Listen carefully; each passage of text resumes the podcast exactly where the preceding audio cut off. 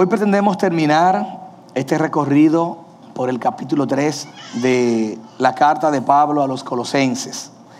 Ah, Pablo viene haciéndonos una serie de acotaciones de cómo debe de vivir el verdadero cristiano, aquella persona que verdaderamente ha conocido al Señor, aquel que ha nacido de nuevo. Hasta ahora a modo de un resumen grosso, grande, ah, desde el versículo 5 hasta el versículo 17 del capítulo 3, Pablo nos ha manifestado esos cambios o deberes personales, particulares del corazón nuestro. Y desde el versículo 18 hasta el versículo 22, esos cambios o deberes sociales que deben darse en nosotros. Hermanos, ¿cómo está la palabra de Dios y la oración cambiando nuestra cosmovisión? ¿Cómo está la palabra de Dios y la oración afectando nuestras decisiones cotidianas? ¿Cómo? Podemos venir activamente a la iglesia y no estar viviendo para la gloria de Dios. Podemos venir activamente a la iglesia y no estar viviendo para la gloria de Dios. Podemos venir cada semana a la iglesia y sencillamente entrar y salir como si entramos y salimos de la farmacia, del supermercado, pero no hay un corazón afectado para mirar a Dios, para caminar en pos de Dios. Una de las maneras en cómo nosotros podemos medir nuestra conversión a Cristo es el crecimiento en la palabra, es el crecimiento en la oración.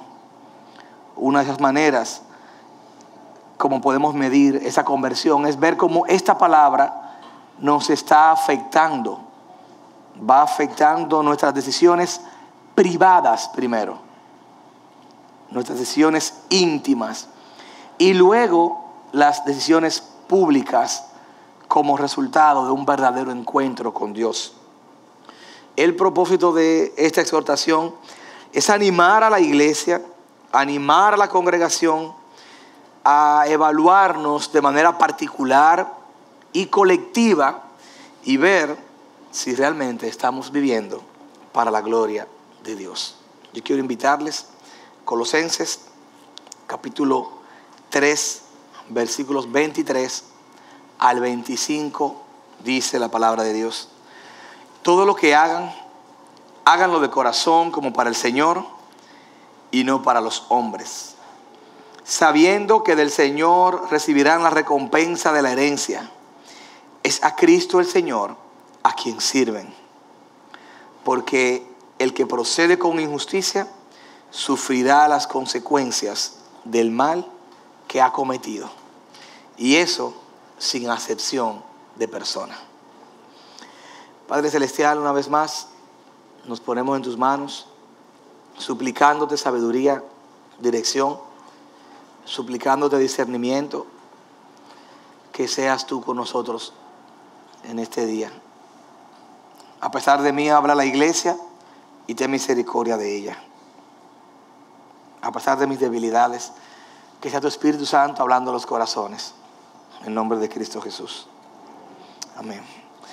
La porción del versículo 18 al versículo 25 manifiesta esos cambios o deberes eh, públicos, sociales, deberes maritales, una exhortación a los matrimonios, versículo 18, versículo 19, deberes familiares, una exhortación a los hijos y a los padres, versículo 20, versículo 21, deberes laborales, una exhortación a los empleados, versículo 22.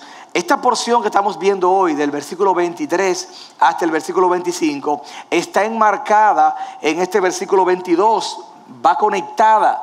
La semana antepasada estuvimos viéndolo. Versículo 22, él dice, siervos, siervos, obedeced en todo a vuestros amos en la tierra, no para ser visto como los que quieren agradar a los hombres, sino con sinceridad de corazón, temiendo al Señor. En ese sentido, es que se desarrolla esta porción del versículo 23 al versículo 25. Ahora, lo primero que vamos a ver en el versículo 23 es la petición de Él de que todas mis acciones y todas mis actitudes apunten a la eternidad. Todo lo que yo haga debe ir de la, mano también con una actitud y esas dos cosas juntas se convierten en una sola acción y debe apuntar hacia la eternidad. Versículo 23, léalo conmigo. Y todo lo que hagan, háganlo de corazón como para el Señor. Todo lo que hagan es como cuando, es como que Pablo está diciendo, en resumen, en resumen, ¿En resumen de qué, Pablo? Bueno, versículo 18. Casadas, estén sujetas a sus maridos. Maridos, no sean ásperos con sus esposas. Ámenla, trátenla bien. Hijos, obedezcan a sus padres. Padres, no exasperen a vuestros hijos. Siervos, trabajen mirando al Señor. Versículo, capítulo 4, versículo 1. Amos, sean justos con sus siervos. Versículo 23. Es un resumen, en otras palabras, todo lo que hagamos, hagámoslo para el Señor. Sencillo. Pero si usted va a la porción del versículo 5 al versículo 17, el 17 es un resumen de la, es un resumen de la primera parte también. Porque él dice casi lo mismo. Y todo lo que hagan, háganlo para el Señor. Todo que, lo que se mencionó desde el versículo 5, morir a la ira, a la lujuria, a la fornicación, a la envidia, a la malicia, a la maledicencia, vístanse del nuevo hombre. En resumen, todo háganlo para el Señor. Si pudiésemos decir cuál es el versículo resumen del capítulo 3, es el 23. Es el 23. Porque Él está diciendo, en pocas palabras, todo lo que hagan privado, versículo 5 al 17, público, versículo 18 al 22, háganlo para el Señor. Háganlo para el Señor. Es un gran resumen del capítulo. Todo, cada una de mis acciones, lo absoluto. Es una forma directa de decir que no estamos llamados a hacer algunas cosas para Dios, sino todos. La totalidad abarca directamente todos los aspectos de nuestra realidad. Estamos llamados a tener presente a Dios en todas las acciones de nuestra vida cotidiana. Privada, repito, versículo 5 al 17 pública, versículo 18 al 22. No fue solamente a los colosenses que él les dijo esto. También la primera carta a los Corintios, capítulo 10, versículo 31, él dijo, así que, así que sea que coman o beban o cualquier otra cosa que hagan, háganlo todo para la gloria de Dios. Hermanos, en otras palabras, cualquier cosa, repito, por cotidiana que parezca, debe hacerse con la acción y la actitud y la conciencia de que es para el Señor. Es como, o sea, no solamente Dios está evaluando mi acción, Dios está evaluando la actitud con la que yo lo hago. Es como el joven que el papá lo manda a lavar los platos y él no le gusta lavar los platos. Yo lo entiendo porque a mí tampoco me gusta mucho lavar los platos. Y cuando yo me casé con mi esposa, llegamos a un acuerdo. Y creo que muchos lo saben. Porque yo le decía, a mí no me gusta fregar. Aquí le llamamos fregar a los hermanos que nos ven de otros países a lavar los platos. Y ella me decía, y a mí no me gusta planchar. Entonces le dije, no, yo plancho. Y, y yo friego. Yo, pues perfecto. Y tenemos 12 años de feliz matrimonio. Pues resulta que el padre le pide al muchacho que lave los platos. Y el padre solamente mide la acción. Entonces el muchacho lava los platos, pero en el proceso va con mala actitud. A mí no me gusta lavar los platos. Y en el camino rompe dos platos, rompe un vaso, una taza, se le cae un tenedor por detrás de la estufa. Eso, está perdido ahí, lo que cae atrás. Ese, tenedor, eso, eso no lo busque más. Para el padre, solamente que juzga la acción, el muchacho hizo lo correcto. Para Dios, que juzga la acción y la actitud, no está correcto. Porque una acción correcta con una actitud incorrecta para Dios no está completa la acción. Eso es lo que está diciendo el pasaje. Todo lo que hagan, háganlo de corazón. De hecho, la nueva traducción viviente traduce este versículo 23 diciendo, trabajen de buena gana en todo lo que hagan. otras versiones ilustran más detalladamente la palabra pasión, actitud y buena gana.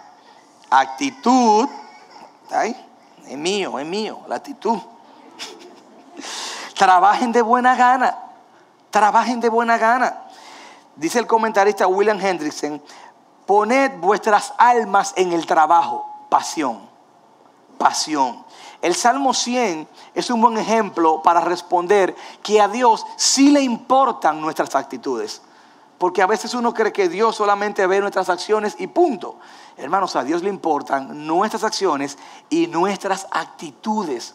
Los seres humanos a veces decimos, a mí no me importa cómo tú lo hagas, a mí lo que me importa es que tú lo hagas.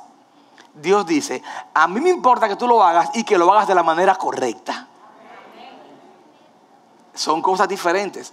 En el proceso de crianza, uno muchas veces solamente evalúa la acción. Cuando uno apunta una crianza hacia el corazón, uno apunta acción y actitud. No es solamente hacer las cosas correctas, sino con la actitud correcta. El Salmo 100, como les citaba, es un buen ejemplo y quiero que me acompañen todos. Salmo 100, y vamos a leer algunos versículos del Salmo. Dice el versículo 1 del Salmo, cantad Cantad, ¿cuál es la actitud? Alegres. ¿A quién? A Dios. ¿Quiénes? Los habitantes de toda la tierra. Versículo 2 del Salmo 100. Servid. ¿A quién? A Jehová. ¿Cómo? Con alegría. Está la actitud. Venid ante su presencia. ¿Con qué actitud? Con regocijo. Reconoced que Jehová es Dios. Él nos hizo y no nosotros a nosotros mismos. Pueblo suyo somos y ovejas de su parado. Entrad por sus puertas con qué actitud? Con acción de gracias. Por sus atrios con alabanza. ¿Le importa a Dios nuestras actitudes? Absolutamente. Hermanos, si es una oración, yo no sé si usted le ha tocado hacerla, pero yo la he hecho muchas veces. Señor, dame la actitud correcta en este momento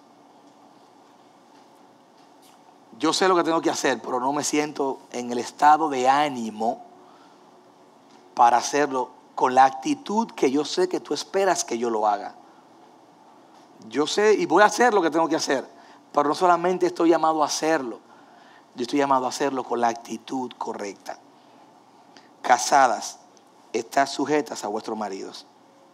Versículo 18, maridos, amen a sus esposas y no sean ásperos con ellas acción y actitud. Hijos, obedeced a vuestros padres porque esto agrada al Señor. Versículos 20, 21. Padres, no exasperes a vuestros hijos. Acción y actitud. Empleados, trabajen de buena gana, sirviendo al Señor. Amos, traten con justicia a sus empleados. Acción y actitud. Eso haría un verdadero cristiano. Así actuaría un verdadero cristiano. Al adorar al Señor a través de los cánticos, como hicimos hace un momentito, al servirles, al venir a la iglesia, al hacer cualquier cosa, para Dios no solamente es obedecer, tiene mayor peso, hermanos, el hacerlo con la actitud correcta. Y yo le invito a que usted haga esa oración. Señor, ayúdame no solamente a actuar correctamente, sino actuar con la actitud correcta. Actuar con la actitud correcta. La actitud es la gran diferencia entre dos personas. La actitud es la gran diferencia en una institución, en un empleado, en un hijo de otro hijo, en un padre, en, cualquiera. La actitud es la gran diferencia. Cualquier ilustración puede ser conectada como esta, como ese jefe que le pide a ese empleado X cosa, ese empleado que tiene tiempo en la empresa, pero que ve que aquel que es nuevo está recibiendo más atención y quizás el ascenso que él merece por el tiempo. Y va donde el jefe y se va a quejar con él por eso. Y el jefe le dice, mira, aprovecho que vienes a hablarme de este tema y haz por favor tal cosa él va y lo hace y regresa y dice, mira, realmente no había lo que pediste. Y bueno, dice, y dice el jefe, ¿qué hiciste? Bueno, no había lo que hiciste. Perfecto. Entonces el jefe llama al otro de quien este se queja. Fulano, mira, haz tal cosa. y él va y hace lo mismo que hizo el otro y se da cuenta que verdaderamente no había lo que el jefe pidió, pero él con una actitud diferente dice, no había lo que usted me pidió, pero fui a otro sitio y ahí lo conseguí. Usted no me pidió que lo hiciera, pero sabiendo que era para tal cosa, aproveché y avancé en este trabajo. Pero agregándole a eso, saqué tres copias porque la otra vez se perdió una para que quede un backup por si acaso. Entonces el jefe mira al otro y dice, ¿entiende la diferencia? La actitud es una gran diferencia. La actitud, y esto lo dice Pablo en el contexto del versículo 22, van conectados hablándole a los empleados. Hablándole a los empleados. Obvio, aplica para todos nosotros, porque venimos en el contexto general del capítulo 3. Pero él está diciendo, siervos, siervos, versículo 22, versículo 22, obedezcan en todo a vuestros amos en la tierra, no para ser visto como los que quieren agradar a los hombres, sino con sinceridad de corazón, temiendo al Señor, y que todo lo que hagan, háganlo de corazón como para el Señor y no para los hombres. Le está hablando en este contexto. Y él está hablando de la actitud. Hermanos, si los impíos se esmeran en tener una buena actitud en el sentido laboral, nosotros los cristianos tenemos que esmerarnos más. El impío lo hace para buscar un puesto, para buscar aplauso, para buscar, para buscar mejor retribución. Los hijos de Dios tenemos que esmerarnos, pero tenemos que hacernos, hacerlo para la gloria de Dios. Dios que brille. Y si Dios en el proceso de brillar me quiere dar mejor ganancia y mejor puesto, gloria a Dios. Pero la intención primaria es que Dios brille y luego los resultados Dios lo va a traer. Uno debe trabajar buscando que el nombre de Dios quede alto, grande. Y si en el camino Dios le pone un par de cero al cheque, gloria a Dios. Pero la primera motivación es agradarlo a Dios. Esa es la primera motivación. Ahora, al agradar a Dios, yo voy a elevar el estándar. El estándar de los hombres es bajito. El estándar de Dios es muy alto. Una vez el pastor Otto me decía, los estándares de Dios y de su palabra pueden resultar inalcanzables para el hombre común. Porque el hombre, el hombre común, la palabra de Dios dice, te piden caminar una milla. ¿Qué dice la Biblia? Camina dos. Te piden tal cosa, la capa, ¿qué dice la Biblia? Dar la túnica. La palabra del Señor nos manda un sacrificio extra, a negarnos a nosotros mismos. ¿Qué hace el impío? Yo, pues tú crees que yo soy ¿Tú crees que yo? Y la Biblia dice, no, hazlo sin problema. Eso hace la gran diferencia. En el caso nuestro, para que Dios brille. En el caso del impío, para que hablen bien de Él. No, hermanos, tenemos que hacerlo para Dios. Versículo 23. Todo lo que hagan, háganlo de corazón como para el Señor y no para los hombres. Para Dios y no para los hombres ese es el propósito central de nuestra existencia, es glorificar el nombre de Dios y vivir con todo aliento de vida para Él. Y reiteradamente la palabra del Señor nos lo recuerda. Romanos 11:36, porque de Él y por Él y para Él son todas las cosas. A Él sea la gloria por los siglos de los siglos. Efesios 1, 4 al 6, Dios nos escogió en Él antes de la creación del mundo, para que seamos santos y sin manchas delante de Él. En amor nos predestinó para ser adoptados como hijos suyos por medio de Jesucristo, según el buen propósito de su voluntad, para alabanza de su gloriosa gracia que nos ha concedido en el amado.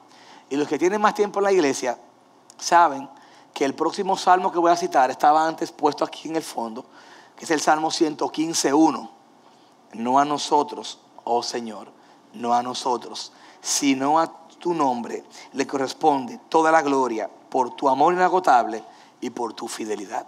Hermanos, nosotros estamos llamados a darle la gloria al Señor, a Dios. Y vivir para su gloria es mi disposición de honrarle a mi Señor en todo lo que yo hago, por cotidiano que sea el día. En cosas pequeñas para el Señor, sí, mi hermano. En cosas grandes para el Señor, sí, mi hermano. En cosas privadas que nadie ve, sí, mi hermano. En cosas públicas, sí, mi hermano.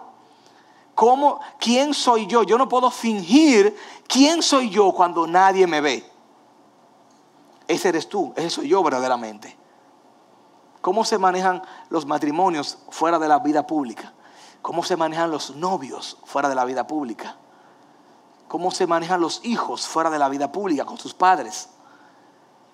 Ahora, vivir para la gloria de Dios es mi disposición de yo agradar a Dios en todos esos detalles antes mencionados en el capítulo 3 completo de la carta de Pablo a los Colosenses. Mi actitud de reconocimiento y humillación para no hacer algo pecaminoso, para no ofender a Dios. Nadie me está viendo, pero Dios sí. Tengo la oportunidad, pero Dios me está viendo, no lo hago. Eso, hermano, es adoración.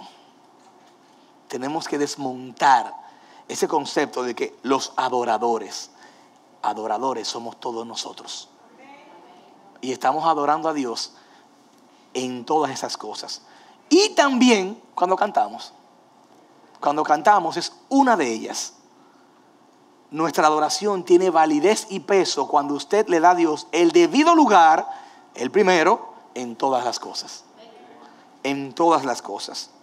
Si verdaderamente todos los cristianos evangélicos de República Dominicana y de cada país que nos ve viviera consciente del propósito de lo que es vivir para la gloria de Dios en toda la esfera de su vida, cuán diferente fueran nuestras naciones.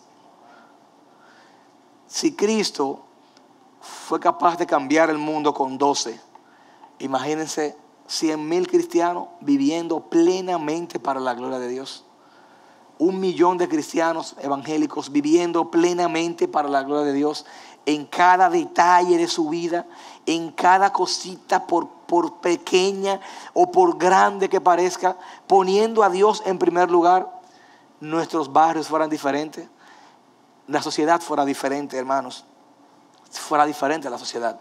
Y aquí el versículo dice, háganlo para la gloria de Dios y no para los hombres, no para los hombres.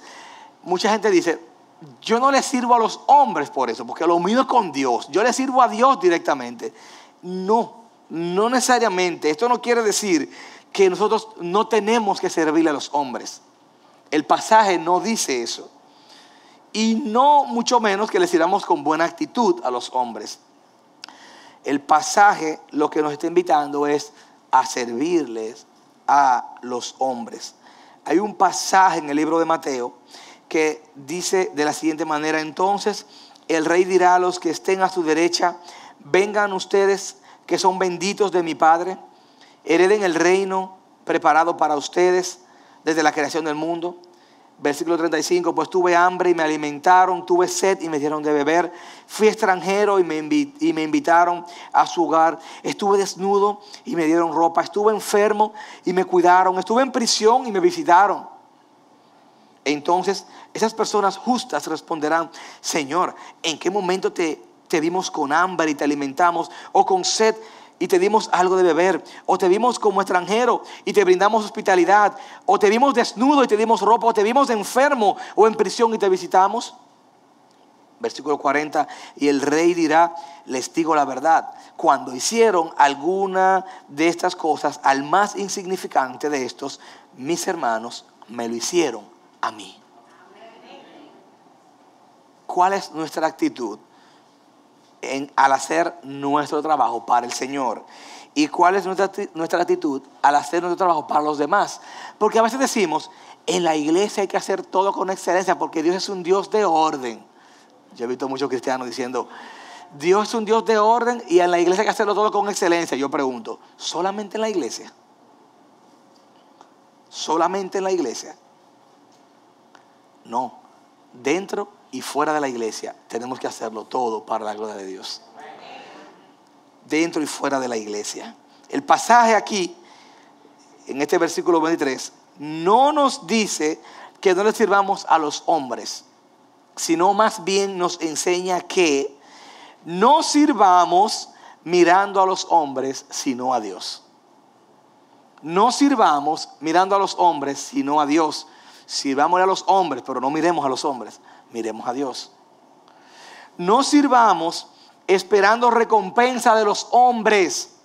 Mira, le hice tal cosa y ni siquiera la gracia me dio. No espere eso. Sírvale sin esperar eso. No sirvamos esperando recompensa de los hombres, sino de Dios. Y el pasaje sí nos enseña que al servir a los hombres, le estamos sirviendo al Señor. Le estamos sirviendo al Señor. Entonces, hermanos, ¿cuál es la razón de vivir y hacer todo para el Señor? El versículo 24 nos ayuda a entender un poquito más de eso. ¿Qué dice el versículo 24? Léalo conmigo. Dice, sabiendo que del Señor recibirán la recompensa de la herencia. Es a Cristo el Señor a quien sirven. Recuerden que el apóstol Pablo está escribiendo esto en el contexto de los siervos, los esclavos. Él venía de una cultura esclavista, decíamos en la última entrega.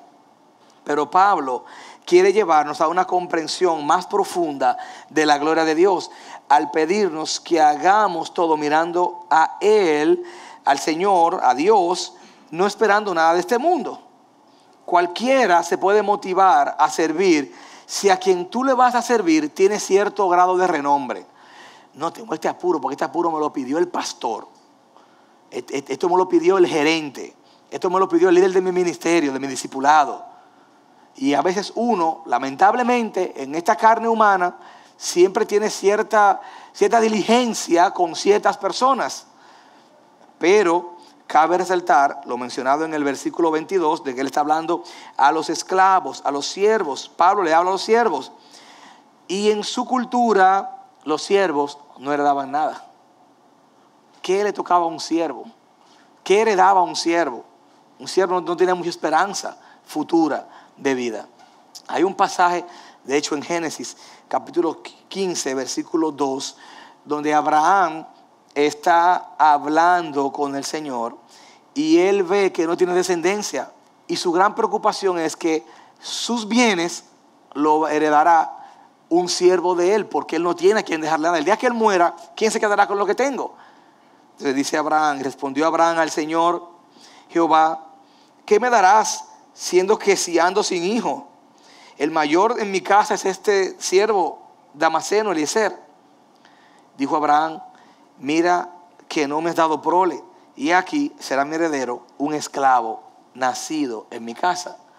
Queriendo dejar dicho que a su muerte, a él no tener descendiente, pues el esclavo se va a quedar con todo, porque culturalmente hablando, el esclavo no heredaba nada. Nosotros que estamos en Cristo, ahora tenemos una herencia mayor. Y, el, y Gálatas capítulo 4, versículo 7 nos dice, así que ya no eres esclavo, sino hijo. Y al ser hijo, también heredero de Dios por medio de Cristo. Pablo le está diciendo a ellos en el versículo 24, sabiendo que del Señor recibirán la recompensa de la herencia. Es a Cristo el Señor a quien sirven. Pero ellos dirán, ¿cuál recompensa? Es que su recompensa no está en un cheque. La recompensa de la que él está hablando no está hablando en un bolsillo abultado. Le está hablando de una recompensa eterna, de una recompensa de vida eterna. Nuestra casa, hermanos, nuestra ciudadanía está en los cielos. Usted y yo estamos de paso en este mundo. Un verdadero cristiano va a entender eso. Nos afanamos y nos afanamos y luchamos y madrugamos y nos acostamos tarde y nos desvelamos para trabajar. Pero recuerda que todo esto pasará. Nuestra ciudadanía está en los cielos nosotros somos esclavos del Señor y nuestra herencia viene de los cielos. Dice el comentarista William Hendrickson, pero los esclavos a los que Pablo se refiere aquí sí heredan, porque su amo es Cristo. No es una herencia monetaria. Él no le está diciendo, sirvan, eh, sirvan todo para el Señor, porque ustedes van a tener una recompensa monetaria. No, sabiendo que del Señor recibirán la recompensa de la herencia porque a Cristo el Señor es que sirven. Hermanos, no tengamos pero, no tengamos limitantes a la hora de nosotros decir, voy a dar para el Señor, voy a poner mi casa a disposición de hospedar a un hermano, de, invitar a un hermano a, a, bendecirlo, a mi casa, un almuerzo, un compartir algo. Ay, lo que pasa es, hermanos, es para el Señor. Al hacerlo para esa persona, Usted lo está haciendo para el Señor, yo lo estoy haciendo para el Señor. Dice William McDonald en el comentario bíblico acerca de Colosenses capítulo 3, versículo 24. En cada forma de servicio cristiano, así como en cada esfera de la vida, hay muchas tareas que la gente encuentra duras y muchas veces tratamos de evitar tales tareas. Pero este versículo nos enseña una lección muy importante. ¿Cuál lección? Hermanos, que el más humilde servicio puede ser glorificado y dignificado haciéndose para la gloria de Dios. El más humilde servicio. El hombre si dice, no, porque a mí me toca estar al frente, no, porque yo trabajo aquí, porque yo hago aquí, yo soy... Pero Dios no está viendo posiciones. Dios no está evaluando por las posiciones. Delante de Dios, tanto el siervo como el amo tienen un solo amo y es el Señor. Y eso lo vamos a ver en el versículo 25 ahorita. En ese sentido, dice William McDonald, para el cristiano no hay diferencia entre el trabajo secular y el trabajo sagrado. Todo es sagrado. No es que tiene que, no, porque los domingos yo voy a la iglesia, hacer mi vida cristiana, mi vida religiosa, y de lunes a viernes yo soy médico, como separando las cosas. No. Nosotros, para nosotros, todo es sagrado. El trabajo como médico, como abogado, como empresario, como emprendedor, lo que sea que, que trabajes, eso es para el Señor, eso es del Señor. Ahí glorificamos al Señor y también en la iglesia. Yo quiero que nos quede claro eso, porque nosotros a veces asumimos una actitud evangélica los domingos y de lunes a viernes como que nos quitamos la ropa. No, mi hermano, todo es de Dios, todo es para el Señor. Por eso dice Romanos, alza la gloria. Todo es para Él, todo es para Él, criar, Tratar a mi esposa, ya lo vimos. Tratar a mi padre, ya lo vimos. Tratar a mis hijos, ya lo vimos. Tratar a la esposa al esposo, ya lo vimos. Tratar mi trabajo, lo estamos viendo. Tratar con la ira, con la lujuria, con la fornicación, ya lo vimos. Todos los temas que hemos visto, al final de cuentas, apuntar toda mi vida para la gloria de Dios. Ese es el gran deber de nosotros, vivir para la gloria de Dios. La recompensa las recompensas en el cielo no se van a dar por el aparente éxito humano. Usted no va a llegar al cielo con un currículum de lo que usted logró aquí en la tierra. Todos vamos a llegar con un solo sello, lavado por la sangre de Cristo o no. Ese currículum que tiene desde 150 páginas solamente le sirve aquí. En el cielo no pasa. La recompensa en el cielo no la va a dar la prominencia del aparente éxito. No se darán por los talentos o por las talentosas oportunidades. Cuénteme, ¿no? Yo en la tierra yo fui una persona muy prominente. Sí, sí, sí, sí. Lavado por la sangre de Cristo, el sello del Cordero, la sangre, no lo tiene. Ah, pero mira, este, esta persona, mira, era una persona humanamente hablando en la tierra muy humilde y tiene el sello. Pase por aquí, por favor. Las recompensas en el cielo no se darán por la prominencia del éxito, se dará por la fidelidad en las tareas que hicimos para Dios. Así que personas desconocidas triunfarán aquel día. Personas que quizás en la tierra no eran conocidas, allá tendrán su lugar como cristianos, como hijos del Señor, que hicieron una tarea fiel y digna para el cielo. Gloria a Dios por esa palabra, mis hermanos. Todo lo que hagan, háganlo de corazón para el Señor y no para los hombres. Versículo 24, sabiendo que del Señor recibiréis la recompensa de la herencia, es a Cristo a quien ustedes sirven. Esta es la recompensa eterna. Y por último, versículo 25, el apóstol nos manda a obrar con justicia. Porque el que procede con injusticia sufrirá las consecuencias del mal que ha cometido. Y eso sin acepción de persona. Y eso sin acepción de persona. Tantos los siervos como los amos están llamados a obrar con justicia. Todos los creyentes estamos llamados a obrar con justicia, pero la pregunta es, ¿justicia delante de quién? Porque yo puedo decir, bueno, yo como cristiano no tiro basura en la calle, y yo tengo mi razón. Y aquel dirá, aquel que no tiene temor del Señor, bueno, yo no tiro basura en la calle porque yo estoy llamado, porque la ley, la ley me puede juzgar. Eso es moral. Y si yo digo, yo no tiro basura en la calle porque yo soy llamado a cuidar la creación, y primero que me vea la cámara y el policía, me está viendo Dios. Y Dios me mandó a ser un mayordomo de la creación. Fíjense el motivo. Ambos están haciendo una acción correcta, pero ambos tienen motivos diferentes. Nosotros estamos llamados a obrar con justicia en todo lo que hacemos porque quien nos pesa es el Señor. Quien nos pesa es el Señor. Cuando yo trato bien a mi esposa, yo estoy mirando al Señor, aunque a veces no esté de acuerdo con lo que está pasando. Cuando ella asume una actitud de subordinación hacia mí, ella está mirando al Señor. Debemos obrar mirando al Señor con justicia. Qué gran bien le haría a este mundo la práctica de la verdadera vida cristiana. Qué gran bien le haría a este mundo que todos los cristianos, hombres y mujeres que hemos conocido la gracia de Dios, actuemos con el verdadero temor reverente a Dios en todas nuestras acciones, fuera un país y un mundo diferente. Hermanos, estamos llamados a vivir para la gloria de Dios. En una ocasión había un arquitecto tallando una columna en un lugar que no era visto por los hombres. Imagínense ustedes un lugar como aquí detrás, que ustedes desde frente no pueden ver lo que, hay aquí detrás. Y ahí arriba está ese señor horas, dándole forma a algo.